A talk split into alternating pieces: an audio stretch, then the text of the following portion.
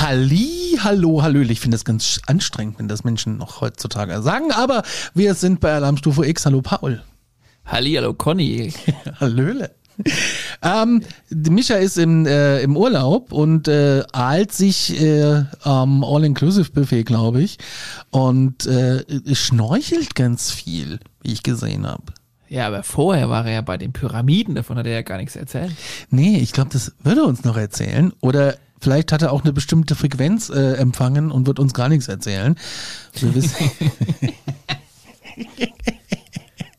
Ja, er ist ja auch gar nicht bei den Pyramiden von Gizeh, er ist ja bei den Pyramiden in Mexiko, richtig? Richtig. Mexiko. Oh, auch mal hin. Mischa, der tanzt in einer warmen Sommernacht, um es mit den Flippers zu sagen. Aber wir sind ja nicht in Mexiko in diesem Fall, wir sind nämlich in Bella Italia. Und zwar beim, ja, das ist der UFO-Fall aus Italien aus dem Jahre 1978.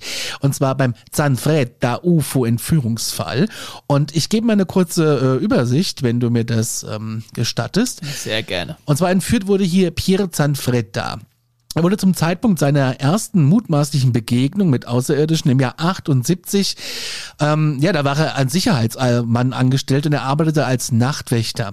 Und er war verheiratet, Vater von zwei Kindern, Sicherheitsmann, also wie gesagt, habe ich schon erzählt. Und sein Leben änderte sich aber dann drastisch nach dieser Begegnung, die er während seiner Routinepatrouille in einem italienischen Dorf namens Drogila erlebte. Und das ist so ein kleiner Ort, so eine kleine Gemeinde, unweit von Genua, 20 Kilometer, hat so 2200 Einwohner. Und jetzt die Story. Die hat's äh, ganz schön in sich. Und äh, soll ich die einfach vortragen oder möchtest, hast du noch eine Zwischenfrage? Ja, Zwischenfrage. Schlecht. Ähm, das, äh, das heißt, er war Sicherheitsbeauftragter. Äh, Nee, nee, Sicherheitsbeauftragten den hast du ja im öffentlichen Dienst, der guckt, ob äh, irgendwo eine Stolperfalle ist und er war Wachmann, also Security. Okay, in tieferen Geschichten oder nur so? Äh, Naja, so wie man das eben so eine Security-Firma hat. na gut, also ich bin mal gespannt. Schieß mal los. Weil er war, er ist ja jetzt in Rente und äh, der SRF, unsere Freunde von der Schweiz, haben in der Mediathek einen ganz interessanten Beitrag darüber. Kannst du angucken. Ähm, Jetzt bist du aber in der Schweiz gelandet. ja, ja, aber die SRF hat, die haben dann einen tollen Beitrag drüber gedreht. Okay. Ähm, der ist mit deutschen Untertiteln. Ist halt jetzt blöd, dass wir hier die meisten Leute in Deutschland haben, die das nicht sehen können. Äh, wenn sie keinen VPN benutzen. So, also, die Story. Am 6. Dezember, Nikolausabend, 78, hatte Pierre Zanferra, wie gesagt, ein 26-jähriger Sicherheitsmann, während einer nächtlichen Patrouille in diesem kleinen Dorf ein unerklärliches Erlebnis, das als eine der bemerkenswertesten ja, außerirdischen Begegnungen gilt, zumindest auch in Italien. In dieser kalten, auch mondlosen Nacht fuhr er zu einem unbewohnten Landhaus eines seiner Kunden. Und zwar das Haus von Dr. Ettore Rigi. Ja, und plötzlich versagten Motor, das Radio und die Lichter seines Fahrzeugs und er sah vier Lichter im Garten des Rigi-Hauses und nahm an, hm, es handelt sich um Taschenlampen von Einbrechern. Bewaffnet mit seiner Dienstwaffe und mit einer Taschenlampe näherte er sich dem Haus. Klingt ein bisschen wie, als wenn Fox Mulder irgendwie ähm, nachts auf so einem Highway unterwegs ist und er aber fasziniert in den Zeitloch fährt. Weißt du, was ich meine? Ich bin voll bei dir. Er hat noch ein bisschen Nebel, ne? Und das Ganze ist direkt beim Friedhof. Ja. Ah, okay. Äh, äh, als er sich, äh, an, als er sich dann so annäherte, die vermeintlichen Einbrecher zu konfrontieren, berührte etwas seine Schulter. Er drehte sich rum und sah statt eines Menschen eine riesige grüne, ja gar hässliche Kreatur mit welliger Haut, die er als über drei Meter groß beschrieb. Diese Wesen hatten haarige grünliche Haut, spitze Gesichtsauswüchse, abgerundete Fingerspitzen, monströse gelbe, dreieckige Augen und rote Adern auf der Stirn. Was zur Hölle äh, kann das gewesen sein? Ich habe auch mal im, im Alien-Handbuch geguckt, ich bin aber nicht fündig geworden. Vielleicht weißt du da mehr. Grün hast du erwähnt, gell? Ja, ich habe ich hab auf jeden Fall noch richtig, richtig schönes italienisches Zeug gleich für dich, aber erzähl mal weiter. Okay, da bin ich mal gespannt, was du noch hast. Äh, beschreiben wir das Ganze mal weiter. Ja, und er beschrieb es auch als, ja, hm, wie soll ich sagen, ein mechanisches Gerät, das die Wesen über den Mündern trugen, vermutlich um in der irdischen Atmosphäre atmen zu können. Das finde ich super interessant. Schockiert ließ er seine Taschenlampe fallen und floh zum Auto zurück. Hinter ihm tauchte ein blendend helles Licht auf und er sah ein riesiges UFO aufsteigen ist größer als das Haus war, was er eigentlich äh, kontrollieren wollte. Er spürte eine Weile, also eine, ja, der, der das, das muss ich mir überlegen, wie groß das ist, ja. Er spürte eine Welle intensiver Hitze und kontaktierte im verwirrten Zustand seine Sicherheitsfirma in Genua. Als ein zweites Sicherheitsteam etwa eine Stunde später am Ort eintraf, fanden sie ihn bewegungslos am, bewegungslos am Boden liegend und er erkannte seine Kollegen nicht und war extrem aufgewühlt. Er war ungewöhnlich warm, obwohl er auf dem gefrorenen Boden gelegen hatte.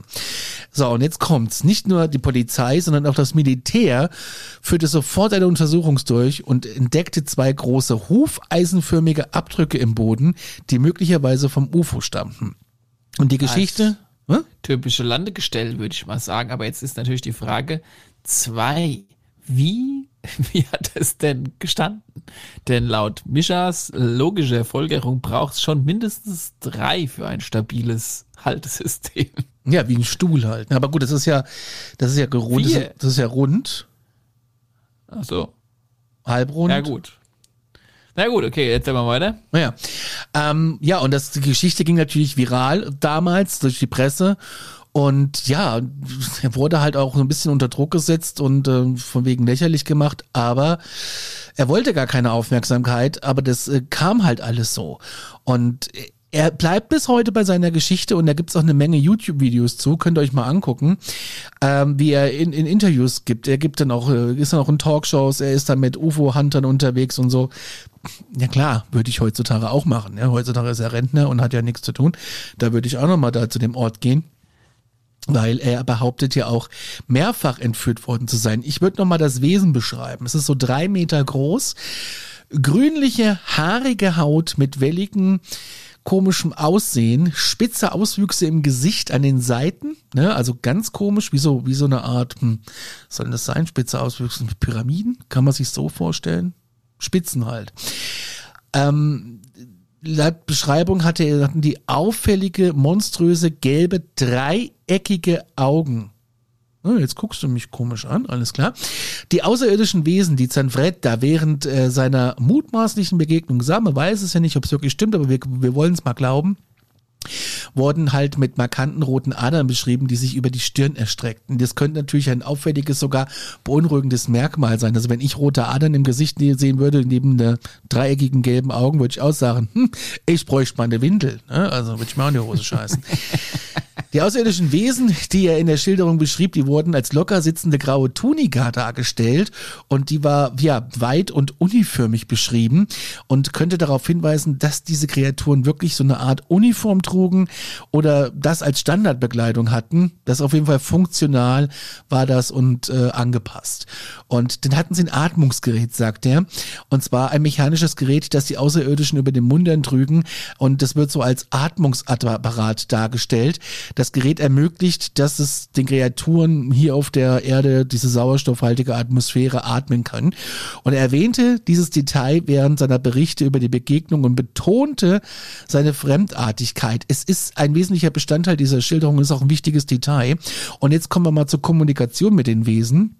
Er hat nämlich eine Hypnosesitzung oder mehrere hinter sich gebracht und da erzählt er, dass diese außerirdischen Wesen, denen er begegnete, ein spezielles leuchtendes Gerät zur Kommunikation verwendeten und das ermöglicht offenbar ja Sprachbarrieren zu überwinden, um die Kommunikation mit ihnen und Außerirdischen zu erleichtern. Hm. Geht also, noch weiter, lieber Paul, bevor du gleich ich, Luft holst. Du bist schon ganz rot im Gesicht, du explodierst ja gleich. Ich, ich habe schon, okay, okay, mach noch fertig und dann habe ich einiges dazu zu sagen. Alles klar.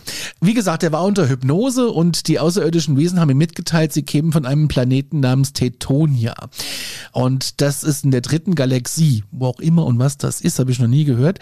Und er berichtete, dass die Wesen beabsichtigen, in Kontakt mit der Menschheit zu treten und dass sie bald in größerer Zahl zurückkehren würden. Jetzt haben wir 78 diesen Fall, jetzt haben wir 2023, bald 24. Ist ja dann vielleicht soweit und äh, du sagst dann gleich wieder, in drei Jahren ist es. Sie.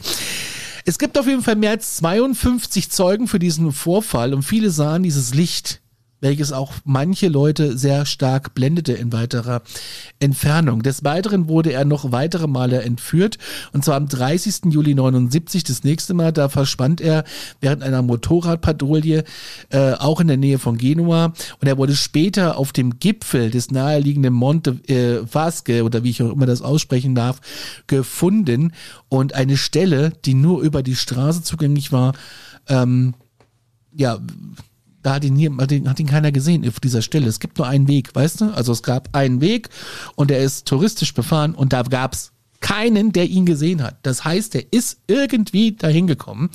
Das Motorrad war wo ganz anders. Dann im Dezember 79 eine weitere Entführung, während er in einem äh, ja in einem Vorort war, da äh, wurden noch andere Wachleute in dieses äh, Ereignis verwickelt und sie sahen ein ungewöhnliches wolkiges Objekt und erlebten den Ausfall von ihren Fahrzeugmotoren. Und dann schließlich 1980, da verschwand er erneut in einem Zustand der Verwirrung. Mit leichter Unterkühlung wurde er dann aber auch wieder gefunden. Und ein Dorfbewohner berichtete kurz vor dem Eintreffen der Retter, dass es eine große strahlende Masse am Himmel äh, war, die sie da gesehen haben. Was hat er im UFO gesehen? Da würde ich auch gerne noch drauf kommen. Und zwar, da wären wir wieder bei der elektrisch geladenen Pyramide. Diese befand sich in so einem transparenten Raum, die von außerirdischen, was denn? Du lachst? Mach bitte weiter. Okay. Die befand sich in einem transparenten Raum und die Pyramide sollte die Menschen helfen, die Aliens und ihre Lebensweise zu verstehen. Er berichtete außerdem von großen transparenten Zylindern im UFO, die einen seltsamen seltsame blaue Flüssigkeit in sich hatten. Und in einem dieser Zylinder war eine Kreatur zu sehen, die einem Frosch ähnelte. Und die Aliens bezeichneten dieses Wesen als ihren Feind von einem anderen Planeten. Ein weiterer Zylinder enthielt ein großes vogelähnliches Wesen, dessen Art und Herkunft unklar bleiben. Genauso wie in einem anderen Zylinder eine Figur wird da beschrieben, die einem Höhlenmenschen ähnelt, äh, was auf die Vielfalt von außerirdischen gesammelten Lebewesen hinweist. Ja, und dann zum Abschluss wollten sie ihm noch was schenken. Und zwar so eine transparente Sphäre von den Außerirdischen. Das ist so eine Art diese Pyramide. Aber er hat abgelehnt, weil er nämlich seine Ruhe haben wollte und Angst hatte, wenn er das jetzt mitnimmt, dass die dann immer und immer und immer wieder kommen. Das ist die Story. Es gibt dazu ganz viele Zeitungsartikel, es gibt dazu unzählige Fernsehdokumentationen, es gibt äh, Zeugenaussagen, es gibt Interviews. Ähm, das ist ein ganz, ganz krasser Fall und das scheint der bedeutendste Fall in ganz Italien zu sein, was ähm, die Freunde der Präastronautik äh, ja, vom Hocker holt. Du machst deinen Stift zu und ich übergebe dir jetzt. Äh, man muss den Leuten sagen, wir sehen uns, wir sind uns zugestellt und wir sehen uns. Ähm, und ich bin mal gespannt, was du jetzt sagst. Okay, also zumindest der in der Presse öffentlich bekannte, bekannteste italienische Fall. Ja, ja. Ähm, Sage ich auch gleich nochmal was dazu, aber ich fange nochmal in aller Ruhe von vorne an. Also wir waren stehen geblieben bei dreieckigen Augen, ähm, von denen ich tatsächlich auch noch nichts gehört habe, aber ich weiß von Wesen, die einen dreieckigen Kopf haben tatsächlich. Aha. Also man kann sich sozusagen die spannendsten Dinge in diesem äh, Universum vorstellen und ähm, die, die verrücktesten Zusammensetzungen verschiedener körperlicher Merkmale. Also das ist halt schon äh, eine sehr, sehr spannende Geschichte in dem Sinne. Ähm, und was auch dazu noch sehr spannend ist, dieses Wesen, das, wie der Conny ja gesagt hat, wohl sogar aus einer anderen Galaxie herkommt, worauf ich dann auch noch mal drei Sätze sag, ähm, hatte anscheinend ähm, Probleme mit der erdlichen Atmosphäre. Denn ja. sie hatten ja ähm, mehr oder weniger sich einen Schnorchel äh, angelegt, ähnlich wie der Mischa gerade. und äh, und das zeigt halt auch, wie differenziert diese Wesen sein können und dass auch andere Wesen äh, vielleicht Fortschritte in der Fortbewegungsart haben, also beispielsweise sogar in verschiedene Galaxien reisen können, aber sich von ihrer Art und Weise und von ihrer, sag ich mal, Zusammensetzung der biologischen ähm, immer noch äh, Schwierigkeiten haben oder darin nicht viel weiterentwickelt sind als das, was wir äh, als Erdlinge quasi machen, wenn, wenn wir auf dem, auf dem Mond sind, mit, mit Sauerstoffpack und, und Helm und Schnorchel angelegt und ähnlichen Dingen. Ähm, Während drum natürlich andere Wesen vielleicht überhaupt gar keine Probleme haben auf unserer Erdoberfläche oder auch noch andere Wesen nur im Wasser klarkommen oder andere Upgrades brauchen. Und all diese, ähm, ich sag jetzt mal, zusätzlich angelegten Hilfsmittel, ob die jetzt das bis zum als Helm haben oder nur als Schnorchel oder das Ganze auf dem Rücken tragen, das Sauerstoffgerät oder in der Hand halten, das finden wir auch immer wieder in ähm, schönen, in Anführungszeichen, hieroglyphischen ägyptischen Zeichnungen. Mhm. Ähm, da gibt's immer mal wieder ähm, ähm, auch eingravierte, äh, eingravierende Steine, die, die diese Art von, von Wesen und diese Zusatzelemente halt zeigen, während umherum noch eine Rakete mehr oder weniger gezeichnet wurde, was wahrscheinlich den Vorstellungskräften der damaligen Zeit ein bisschen äh, schwierig war zu, zu, zu zeichnen oder zu symbolisieren, dass dieses Gerät fliegen kann. Ja, da wurde es halt in irgendeinem Schlitten hingemaltes Wesen oder in einem in der rasenden Kutsche oder was auch immer. Also mhm. was halt damals man sich vorstellen kann. Ähm, ja, aber das erstmal zu den Wesen. Ich kann allerdings weder mit dem mit dem Planeten oder mit der Heimatgalaxie, was, wie, hat, wie hattest du es genannt? Wie, woher kommen die nochmal? Dritte Galaxie, äh, Moment, und dann Planet mit T irgendwas. Ich habe es vorhin schon mal gegoogelt. Genau. Äh, warte, warte, warte, warte, warte. Gleich, okay, wo finde ich es denn? Ich habe nämlich nur die Information eigentlich, sage ich mal, aus dieser Galaxie und verschiedene Planetennamen und Wesen zur Hand. Aber da was heißt denn dritte Galaxie? Was ist denn eine dritte Galaxie? Naja, Tetonia, T-E-E-T-O-N-I-A. Mhm in der dritten Galaxie. Was, was, was, was zur Hölle ist die dritte Galaxie? Ja, im Prinzip, wir kennen ja unsere Milchstraße. Ja. Das ist das, was wir kennen. Aber das ist ja eine noch von, also die ist riesig, ne? Müssen wir erstmal festhalten. Unfassbar groß.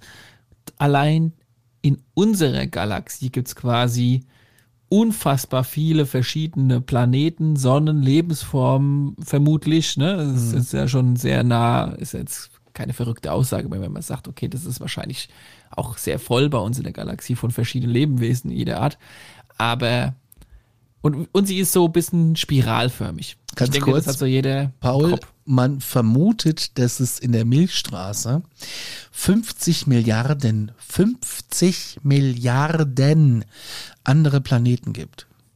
Ja, von denen man auch ausgehen muss, dass sie zum größten Teil bewohnt sind, weil ähm, wir gehen immer davon aus, na ja, das muss immer genauso sein wie auf dem Planeten Erde. Es muss immer genau der Sonnenabstand sein, damit irgendwas wachsen kann und so weiter und so fort. Ja, das ist in gewisser Weise richtig, weil man möchte, dass genau diese Lebensformen wachsen, wie sie ähnlich bei uns auf der Erde sind. Das heißt aber nicht, dass eventuell auf Planetsystemen, die bis näher an der Sonne drin sind oder weiter weg von der Sonne drin, andere Lebensformen auch gut äh, leben können. Vor allem die, die sich gut weiterentwickelt haben und denen es mehr oder weniger auch ein bisschen äh, egal ist, äh, was der Abstand zur Sonne ist, weil sie können ja in dem Planeten leben und können ihren sich universellen Dome da noch drauf bauen und können mit ihrer Technologie, also nicht alle, aber viele, mit ihrer Technologie sich äh, das Leben schön machen auf dem jeweiligen Planeten. Man schätzt 100 bis 200 Milliarden Sonnen. Und jetzt stell dir mal vor, das ist nur unsere eine Galaxie. Und ja. jetzt gibt's noch aber Millionen von weiteren Galaxien. Und diese Galaxien müssen nicht alle spiralförmig sein. Könnt ihr euch auch mal ein bisschen googeln. Es gibt verschiedenformige Galaxien mit verschiedenartigen physikalischen Gesetzen. Kann man ja davon ausgehen.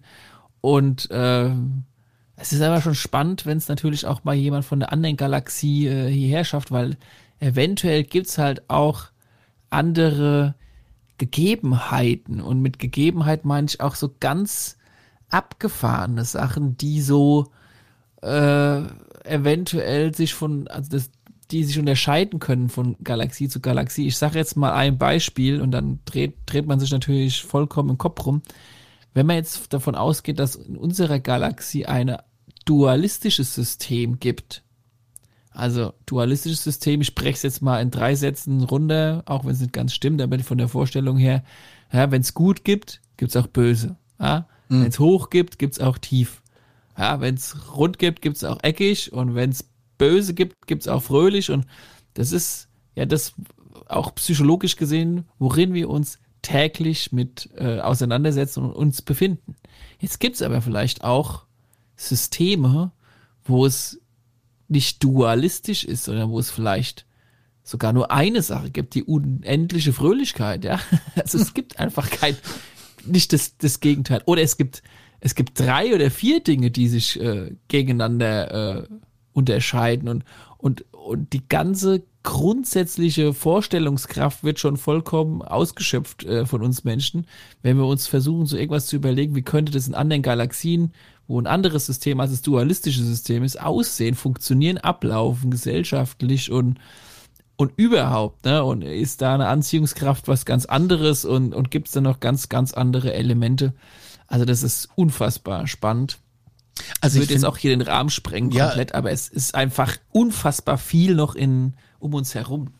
Auf Grundlage sehr lang belichteter Aufnahmen des Weltraumteleskops Hubble haben Forschende abgeschätzt, ja, dass es im gesamten sichtbaren Universum etwa 200 Milliarden Galaxien gibt, also nur im sichtbaren. Ausgehend äh, von unserer äh, kosmischen Nachbarschaft könnten Spiralgalaxien bis zu 70 Prozent davon ausmachen. Quelle ist hier wissenschaftsjahr.de. Super interessant. Ja, also äh, um das um diesen Bereich kurz abzuschließen, wir haben ja schon einige Folgen gemacht, an denen ich schon die ein oder anderen abgefahrenen Spezies behandelt habe. Ja. Und von Unterwasserwesen bis alles Mögliche. Und die, die noch krassere Version gibt's, äh, wer Bock hat, auch bei mir in der Masterclass, in der UFO Masterclass. Für alle, die äh, das interessiert und auch natürlich auf unserem Discord-Channel ist auch das eine oder andere zu finden. Aber ähm, ich würde noch auf was ganz anderes hinaus, nämlich von unserem Fall, weil du hast ja erzählt, der Kerle wurde mehrfach richtig ähm, besucht oder entführt. Ähm, mhm. Also am Anfang war es ja ein Besuch. Er ist da hingegangen, hat es gesehen, hat es beobachtet und konnte das sehr gut beschreiben. Genau. Und was ich jetzt ein bisschen spannend finde, ist, Danach kam er wieder damit in Kontakt. Er war verschwunden, er wurde in Anführungszeichen entführt. Mhm. Und da hören aber so ein bisschen die genaueren Erklärungen auf. Oder hast du da vielleicht noch ein paar Details? Nee, da hört's dann auf. Ich habe äh, ich hab, äh, schön alles zusammengetragen und habe getan und gemacht. Habe mir verschiedene Interviews angeguckt. Ja, also von daher gesehen. Weil man sagt ja auch, ähm, also man sagt ja auch, klingt jetzt ein bisschen abgefahren, aber ähm, diejenigen, die eventuell tatsächlich mal in Kontakt mit einer wirklich außerirdischen Spezies waren, also von, von Wesen, die wirklich weiter wegkommen und so weiter und so fort, mhm.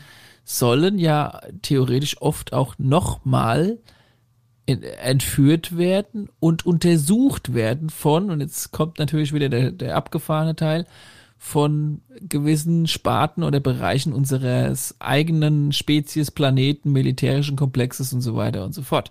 Also die, die These, die ich hier aufstellen möchte, ist, ist, sind die rauffolgenden Entführungen von einer ganz anderen Spezies oder vielleicht sogar von uns Menschen durchgeführt worden in hochwissenschaftlichen nachgebauten UFOs äh, von unserem Planeten Erde, um zu überprüfen, was denn der Kelle eigentlich alles weiß bei seiner allerersten Begegnung oder was, was mit ihm vielleicht noch so gemacht wurde. Ähm, weil ich habe dir, Conny, nämlich bei uns in unsere WhatsApp-Gruppe reingestellt. Hab ich gerade gesehen, ja. Einen äh, sehr, sehr spannenden und geschichtlichen Zeitungsartikel, der äh, auch wiederum mal wieder alles hier sprengen wird, denn der Zeitungsartikel ist etwas älter als den Fall, den wir gerade behandeln. Also wir gehen jetzt, der Fall, der, das erste Begegnung war 1978 oder was hast du gesagt? 78, ja. So, jetzt reisen wir mal knapp 30 Jahre zurück oder 40 und dann sehen wir einen italienischen Zeitungsartikel mhm. über äh, UFO-Phänomene in Italien und äh, eine gewisse, ich sag jetzt mal, äh, verschmelzende Meinung oder kooperative Anlehnung an das damalige äh, Nazi-Regime, das herrschte. Und ähm, auch unser äh, Dr. Michael Seller hat äh, mal ähm, darauf hingewiesen, ähm, dass eigentlich Italien immer so ein bisschen irgendwie so so bisschen vom vom Erdboden weg äh, verschwunden ist, was das Thema UFOs angeht und die Zeitungsartikel gar nicht richtig wahrgenommen, die es damals auch in Italien gab und auch das ganze äh, Thema UFOs irgendwie mit Italien nie so richtig in Verbindung kommt. Ne? Wir gehen immer direkt in die USA und Amerika. Naja, aber es ist ja auch so, dass äh, der erste, der allererste UFO-Inzident, der war ja theoretisch in Italien vor Roswell. Das, äh, da sind ja gleich die Amis auch hingekommen und haben sich das mit weggekrallt, ne? Und 1933 geht man davon aus, haben schon unter Marconi damals erste wissenschaftliche Studiengruppierungen stattgefunden, die sich abgestürzte oder eingesammelte oder hingebrachte ähm, UFOs angeschaut haben und analysiert haben.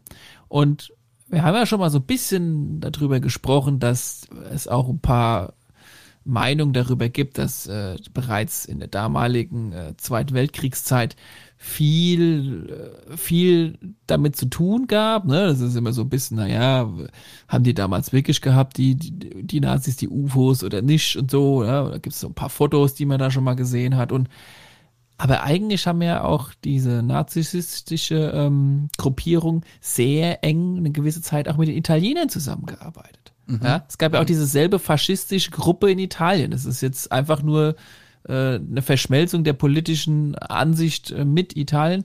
Und Marconi war da natürlich auch immer sehr äh, involviert in dieser ganzen Geschichte. Und äh, Dr. Michael Seller, also der Exopolitiker in, in, im Bereich äh, Amerika, behauptet, dass mehr oder weniger aus dieser ähm, faschistischen Gruppe die ersten nachgebauten Programme gab in Kooperation mit, ähm, mit natürlich auch den Deutschen, die ähm, es geschafft haben, die Dinge nachzubauen. Ja. 1938 soll es das erste Space-Programm aus Italien gegeben haben. Und 1938? 19, ja, und 1933 äh, dasselbe äh, mehr oder weniger auch in der Nazi-SS-Gruppierung, die, die sogenannte Black Sun hieß sie damals. Hatten wir schon mal ein bisschen lustigerweise drüber gesprochen. Der Mischer hatte sich damals ins Fäustchen gelacht, als ich die schwarze Sonne hier in Erinnerung genommen habe. Und ich glaube, dass wir, wir haben da auch eine Folge irgendwie, glaube ich, zu äh, äh, Folge 6, ne? Richtig, Relativ ziemlich früh. am Anfang, ja. ja. Was dann dazu führte, dass äh, 1952, also einige Jahre später, aber immer noch weit vor unserem Fall, den wir gerade besprechen, äh, noch eine noch ein bisschen diese Geschichte aus der Frill und Thule Society dazu kam und da auch nochmal eine Kooperation stattgefunden äh, hat. Und all diese Programme sich dann in weitere verschiedene Programme verflechtet haben, weshalb man davon ausgehen könnte, dass schon 20 oder 30 Jahre vor unserem Fall diese Technologie in geheimen Gruppierungen unseres Planeten mit der Spezie Mensch äh, funktioniert hat, unter Kontrolle war und sich daraus etwas entwickelt hat, wovon wir noch nicht ansatzweise uns vorstellen können, was da vielleicht eventuell passiert ist.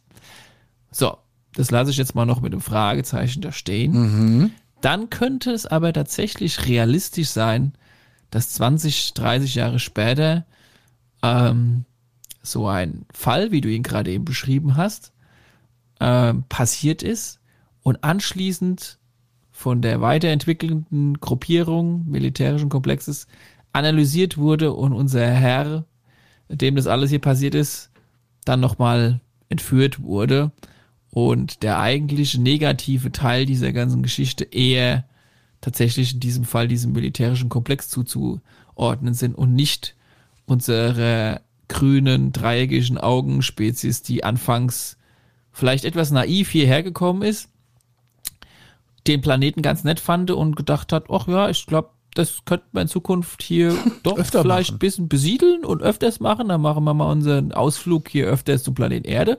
Und wenn wir wieder zurückkommen, dann, äh, dann, dann wäre es ganz nett, wenn er uns vielleicht ein Fleckchen Erde abgeben könnte. Wobei ich mal stark davon ausgehe, dass die dann wenig später wahrscheinlich mitbekommen haben, was hier eigentlich noch so für ein für Bullshit eventuell auf unserem Planeten abgeht und ähm, ob die jetzt wirklich demnächst kommen. ja, ich mag es auch bezweifeln, ja. Also das ja, ich glaube, dass da, äh, und da wiederhole ich mich ja, erstmal noch einige Sachen geklärt werden und dann äh, solche Schüleraustausche mit Sicherheit äh, gut funktionieren und schön klappen können. Aber es ist natürlich ähm, geschichtlich gesehen und mit den anderen Quellen, die ich hier so ein bisschen gebracht habe, also auch die, gerade diesen Zeitungsartikel, der in Italien, den ich dir geschickt habe, mhm. den könnte man vielleicht auf dem Discord-Server mal hochladen ähm, für alle Fans, die den mal sehen wollen. Und das ist schon spannend, wenn du dir überlegst, dass vor 70 Jahren der Kram schon mit Zeichnungen in die Newspapers war. Ja, ja, total. Und, und, und du 70 Jahre später wieder da stehst und wartest, bis irgendein Zeuge, irgendein Crush endlich mal davon erzählt, dass es da einiges gibt. Und ich glaube auch, dass das sehr, sehr spannend wird, inwieweit diese Disclosure-Bewegung jetzt ähm, einen Punkt vor allem behandelt. Denn wir haben nämlich eine Fraktion, Pentagon und Co., die gerade ganz aktuell immer noch behauptet, ja, da gibt's was und ähm, das muss außerirdisch sein, weil, also, wir haben noch nichts gemacht. Also wir wüssten auch nicht, wann wir jemals mhm. daran gearbeitet haben, ne? Wo ich mir so denke, also komm, ja, also ja. jetzt so langsam ist es jetzt auch kein Geheimnis mehr, dass es durchaus Programme gab, bei denen äh, ganz sicher an abgestürzten oder ähnlichen Phänomenen dran rumgeschraubt wurde. Ja? Und dann gibt's die andere Fraktion, die ja sagt, nö, äh, wir wissen Bescheid. Übrigens, wir haben die Dinge ja schon längst nachgebaut. Und ja, das ist so krass. Wir haben es wir haben's noch nicht weitererzählt aus Grund A, B, C, D, E. Die, die wären natürlich dann sehr interessant, diese Gründe. Und diese zwei Geschichten laufen natürlich unfassbar gegensätzlich und bedeuten aber natürlich auch unfassbar viel für, sag ich mal, ja, für uns Menschen halt auch, ne? Weil das eine ist so, ja, da müssen wir mal, mal gucken. Lass uns doch mal versuchen, so ein Ding nachzubauen, ne? Wenn das sowas abgestürzt ist und ja, wäre doch super, wenn sowas mal klappt. Und das andere ist so, oh, das würde ja bedeuten, ihr habt 70 Jahre lang im Geheimen eure Klappe gehalten und die Weltbevölkerung nicht teilhaben lassen mhm. äh, an eurer krassen neuen modernen Technologie. Warum? Und das ist so ein bisschen sowas, was natürlich sehr, sehr schwer zu glauben ist und auch sehr, sehr schwer zu verkraften sein würde, seelisch und, und, und gesellschaftlich und politisch auch, ne, in gewisser Art und Weise. Also ein bisschen das Vertrauensverhältnis innerhalb der Spezies Mensch so ein bisschen ins Wanken gerät. Jetzt kommt aber noch der, der finale spannende Geschichte. Hm, jetzt bin ich mal die, gespannt. Die eine Seite würde natürlich, also der eine Fall, ne, so von wegen, wir sind naiv, wir wissen von nichts und lass uns das mal untersuchen würde natürlich ein Szenario super gut in die Hände fallen, nämlich einer sogenannten geplanten Alien-Fake-Invasion. Weil was wir noch nicht kennen, was wir noch nicht wissen, können wir auch nicht besiegen.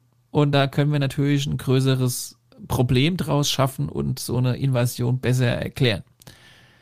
Wenn aber so eine Invasion kommt, und wir nehmen den anderen Fall, so von wegen, wir haben schon UFOs und wir haben das schon längst nach, äh, und wenn sie es nachgebaut haben, dann sind wir natürlich da draußen schon mal rumgeflogen und haben schon mal ein paar politische Situationen hier äh, um unser Sonnensystem mit Sicherheit geklärt. Und dann auf einmal kommt eine Alien-Invasion. Das kannst du schwieriger erklären. Also, ne, dann wäre eigentlich erstens mal so eine Alien-Invasion mit den wohl nachgebauten UFOs besser in den Griff zu bekommen und äh, müssten uns nicht so dumm stellen und äh, jetzt auf einmal wieder Milliarden von Euro für irgendwelche neuen Ideen äh, sammeln, sondern man könnte einfach direkt sagen, so, hier, stopp, ne, wir haben auch das Zeug, bleibt mal Fan. Hm. Das äh, eine wäre halt glaubwürdiger und das andere nicht. Und das sind gerade so auch spannende ähm, ja, Situationen, die, bei denen man auch dran denken müsste, was dieses Thema Fake Alien Invasion bedeutet und wie die ganze Geschichte politisch im Pentagon und so weiter und so fort ausgeht. Zumal es ja eine Schlange von Whistleblowern gibt, die ja mittlerweile einfach nur darauf warten, dass es ein Gesetz gibt, bei dem die endlich loslabern dürfen, ohne dass sie ihren Job verlieren oder umgebracht werden. Denn diese Leute könnten nämlich sehr gut erzählen, ob wir es in den letzten 70 Jahren geschafft haben. Was immer wieder so gesagt wird, dass äh, dass Northrop Grumman schon längst den Kram gebaut hat und dass Lockheed 1960, 70 spätestens ready to go war und dass diese ganzen Szenarien, wie wir sie so ein bisschen durch die Presse schlüpfen hören von Area 51 und da hat ein Bob Lazar gearbeitet und die haben als weitergearbeitet, aber haben es nie so richtig hinbekommen, weil es irgendwie nicht rausgefunden haben, wie die Technologie funktioniert und so ein bisschen als, ja, so ein bisschen so als Idee so, lasst, lasst die mal alle dahin gucken und es hat nie so richtig geklappt mit dem Nachbauen, während in Wirklichkeit auf einer natürlich sehr lügenbasierenden Option der Kram schon ready to go äh, in irgendwelchen Hallen steht und auf dem Mond steht und noch woanders rumsteht. Ne? Und das wären diese Secret Space Programs, von denen ja immer wieder erzählt wird, dass sie halt einfach schon ewig quasi existieren. Und der Ursprung, und das ist halt echt spannend und passend zu diesem Case, der Ursprung fand 1933 im faschistischen Italien statt. Das wäre schon, das wäre schon krass. Ja, wir haben doch auch mal darüber gesprochen, über die erste, ähm, über die erste Geschichte da mit, mit, mit, mit den, ach, mit dem Roswell. Mein Gott, manchmal habe ich Wortfindungsstörungen, ähm, die auch in Italien war. Wo war, wo haben wir denn, welcher Folge haben wir denn darüber gesprochen? Aber wir haben darüber gesprochen, ich weiß das ganz genau. Ja, ähm, mit Sicherheit in den ersten und auch da, wo Nee, es ist noch nicht so lange her. Ah. Das ist okay. noch nicht so lange her. Ah ja, ich, ich, ich sage mal, die Hörer müssen einfach normale Folgen von 1 bis 50 durch. ja, das glaube ich auch. Wir haben übrigens Jubiläum, weißt du das? Wir ähm, haben nächste Folge. Nächste Folge Jubiläum. Jubiläum, ja. Heißt, ich meine, wir sind zwar, jetzt müssen wir schon über die 50 Folgen hinaus, das ist richtig. Aber ähm, 50 Hauptfolgen. Nächste, nächste Mal. Ne? Ich, weil du immer so schön liest, ich würde gerne auch noch relativ abschließend was zu diesem italienischen ähm, Natürlich, kannst du machen. Ja. Ist gar kein Thema. Mache, meine kleine Carbonara. Dann äh, freue ich mich, weil ich äh, lese mal aus dem, aus dem Buch der Bücher vor, äh, was, was ein gewisses Zitat äh, von einem sehr, sehr berühmten Menschen ist. Ja. Äh, ich lese mal vor, dann können wir danach, kannst du mal sagen, was du davon hältst. Okay, also, pass auf. Mal. Rom. Ein italienischer Wissenschaftler sagte heute, dass Modelle fliegender Untertassen bereits 1942 in Deutschland und Italien entstanden und erforscht wurden. Er fügt hinzu, dass Adolf Hitler und Benito Mussolini an diesen Geräten interessiert waren, deren Konzepte in Italien und Deutschland in Konkurrenz zueinander entwickelt wurden. Fliegende Scheiben oder Untertassen sollen in jüngster Zeit in vielen Teilen der Welt gesichtet worden sein. Bislang gibt es weder eine wissenschaftliche Bestätigung der Existenz solcher Dinge noch irgendeine allgemeine akzeptierte Erklärung, worin ihr möglicher Zweck entstehen könnte. Es gibt nichts Übernatürliches oder Martianisches an Flugscheiben, sagt er, sondern sie sind ganz einfach die rationale Anwendung neuartiger Technologien. Professor Belluzzo brachte die Meinung zum Ausdruck, dass eine gewisse Großmacht Flugscheiben starten lässt, um sie zu studieren. Professor Belluzzo Artikel war mit einer Skizze illustriert, die die mögliche Konstruktion verdeutlichte und das Ganze mehr oder weniger als die Wahrheit halt verkaufte. Das Prinzip der fliegenden Scheibe ist simpel und ihre Herstellung aus leichtem Metall sehr einfach. Der Start der Scheiben, sagt er, kann durch schnelle Verbrennung einer Patrone ähnlich der mit der Torpedos abgeschossen werden, erfolgen. Und hier wird auch nochmal deutlich, dass es natürlich diverse verschiedenste Antriebsmodelle und Ideen gab und ähm, und halt auch nochmal deutlich, inwieweit das Ganze halt Von wann ist das? Das, was ich hier vorlese, hm? ist von 1942. Wahnsinn. Ja, das ist mehr oder weniger das, was in der Zeitung damals stand. Ne? Das also ist auch im Prinzip das, worüber wir ähnlich schon mal diskutiert haben, dass damals, wie gesagt, die USA den Italienern das erste UFO weggenommen haben. Ja, das ist, das ist unfassbar. Ich könnte jetzt hier Sachen vorlesen, in denen verschiedene Firmen wie äh, Zeppelin, BMW-Werken und so weiter BMW? und so fort. BMW ja. ist in UFOs äh, verwickelt. Ja, da, die Werke. Sag mal, ist das zufällig äh, dein äh, Geburtstagsgeschenk, woraus du da zitierst? Nee, ist ein anderes Buch. Äh, ich habe heute ja die Quelle Dr. Michael Seller benutzt und ja, er schreibt ja, auch äh, Bücher. Ähm, das ist das da hier. Ja, das nennt sich Geheime, das Weltraumprogramm. Und jetzt, das ist ja ein Riesenwälzer, damit kannst du einen erschlagen. Ja, aber damit kannst du. Wie viel Seiten hat es? äh, damit kannst du halt auch wirklich gut auf äh, wissenschaftlicher Basis äh, mal den Ansätzen folgen. Äh, ich meine, das klingt verrückt, ne? aber wenn man mal wissen will, wie das halt wirklich geschichtlich zu der, sag ich mal, bekannten Geschichte von Deutschland, Italien, Europa, USA, Zweiter Weltkrieg, wie diese Geschichte eventuell dazu passt, die in diesem Buch mit Quellenangaben gut wieder äh, zusammengeführt ist. Ich meine, hier müssen wir, hier muss man 30 Jahre Geschichte vereinen, ne, mit der offiziellen Geschichtsbücher Ja, ja. und dem, was wir, von wem wir gerade hier reden.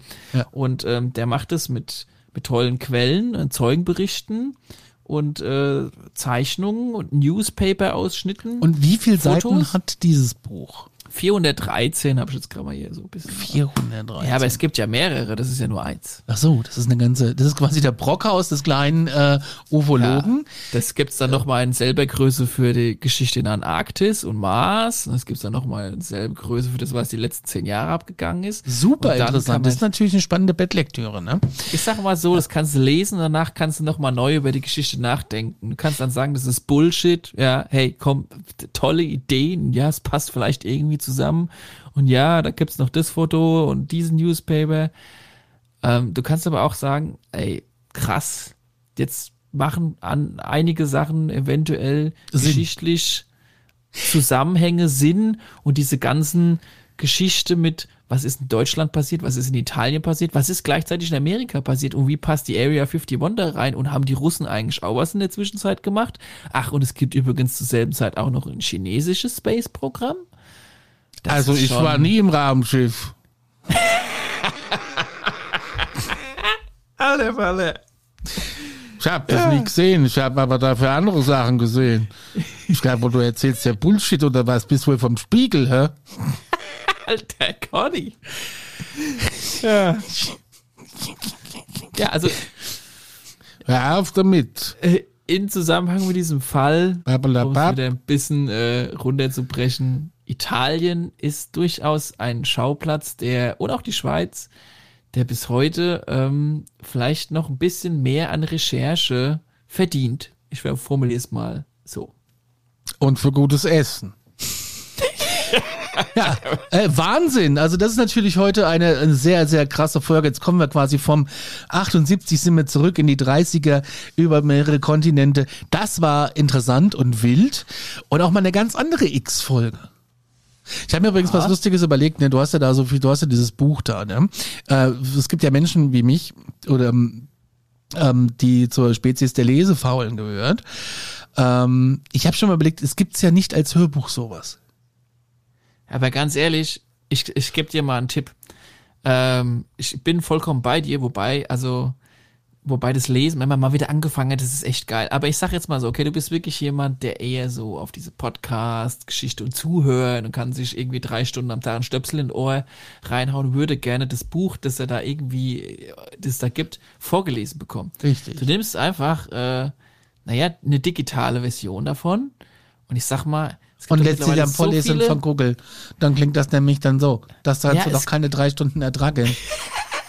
Ja, aber es gibt ja auch ein bisschen professionellere Vorlesen. Oder äh, wir äh, machen das selber als Hörbuch und äh, gründen den Stufo Hörbuchverlag äh, und äh, holen uns die Lizenzen und ähm, setzen uns hin und lesen dieses Buch einmal ordentlich ein oder lassen es einlesen äh, von irgendjemandem, der dazu Lust hat, ähm, sagen dem schönen Dank, geben dem Aufkleber und publishen das dann.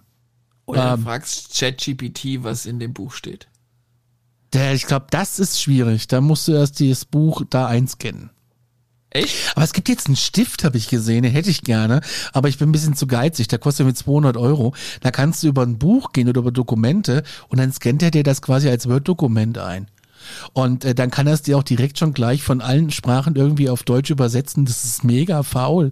Also das wäre eigentlich mein Ding. Und dann diesen Text nehmen und dann zusammenfassen lassen von der KI und dann noch per Sprache ausgeben lassen, wäre mein Traum. Also, aber gut, lass uns über Verlagsgründung off-air sprechen. Äh, Das wird eh nicht passieren. Und ähm, würde sagen, wir sind durch für heute, war? Das, das wären wir, ja. Und das, ja. äh, das Bild, den Zeitungsartikel und ein, zwei Sachen hauen wir auf den Discord-Server vielleicht hoch. Das machst du? Das mache ich, ja. Das ist fein. Probier's. Wenn ich es nicht schaffe, rufe ich dich an. Ach Gott, ach Gott. Ja. Ja, Kabeltelefon. ihr müsst wissen, wir haben äh, zwischen, also zwischen Pauls Wohnung und meiner Wohnung ist so ein, ist so ein, so ein Faden gespannt und wir haben so zwei alte, ausgelutschte Schmandbecher da dran und das ist unser, unser Backup-Telefon, falls, äh, falls mal was ist. Und der, Falls die Inversion ist. ja, der Faden ist rot, das heißt, das rote Telefon klingelt, dann bei uns der rote Schmandbecher klingelt.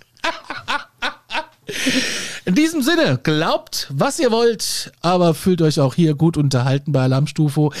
Äh, und äh, lasst uns doch, wenn ihr wollt, ein Like da. Und wenn ihr uns erreichen wollt, dann schreibt uns an mail.alarmstufo.space oder an eine WhatsApp. Sprachnachrichten dürft ihr auch schicken, maximal 10 Minuten. Die, gleichen, die, gleich, die gelten die gleichen Regeln wie bei Aktenzeichen Paranormal. Ich weiß, dass da ganz viele Leute parallel hören. Die Nummer jetzt stiftgespitzt, plus 49 für Deutschland, 151 209 12005 oder halt bei Instagram eine Direct Message dürft ihr auch schicken.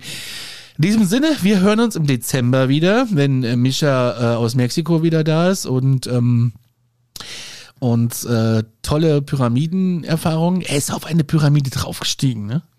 Also das kann ich schon I mal sagen. so. Ja, ja, er war oben.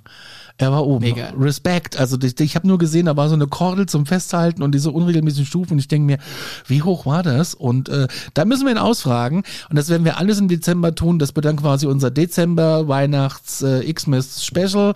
Special. Jubiläum. Jubiläum gibt's dann auch noch hier Meierschaftszeiten und Weißwurstfrühstück.